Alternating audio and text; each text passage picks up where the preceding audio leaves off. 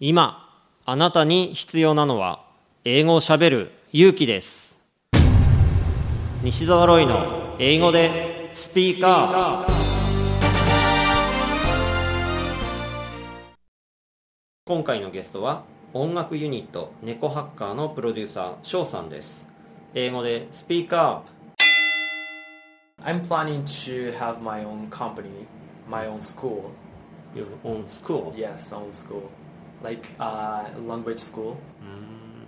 Yeah, I mean, I, I'm planning to have my own school, and uh, you know, where I can teach my student how amazing you know learning new things is. basically. How amazing learning new Le- things is learning new things is Mm. not only English, but also like a lot of things, like new things. Like what?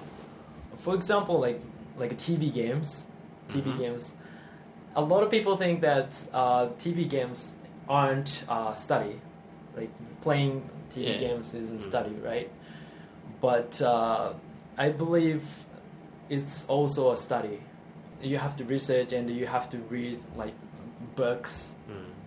so it's actually the same process as just study, like study math or like English or any Mm. anything like that.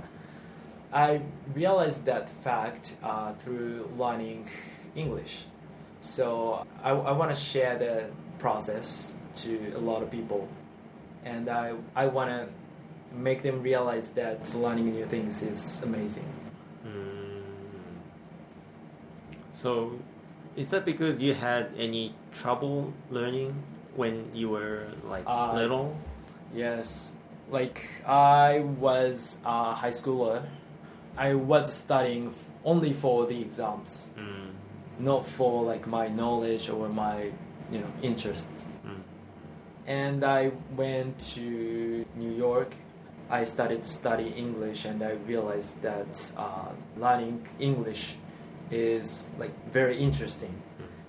Yeah, and uh, after that, like I felt like learning other things also very interesting, like business or even math.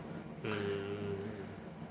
So since I realized by learning English, so I can share the same process to a lot of people Mm. by you know teaching English. So it's like you want to, you know, open the new doors for a lot Yeah. of people. Yes, exactly. TOEIC 試験のスコアアップをしたいあなた この本を読むまでは TOEIC テストを受けてはいけません。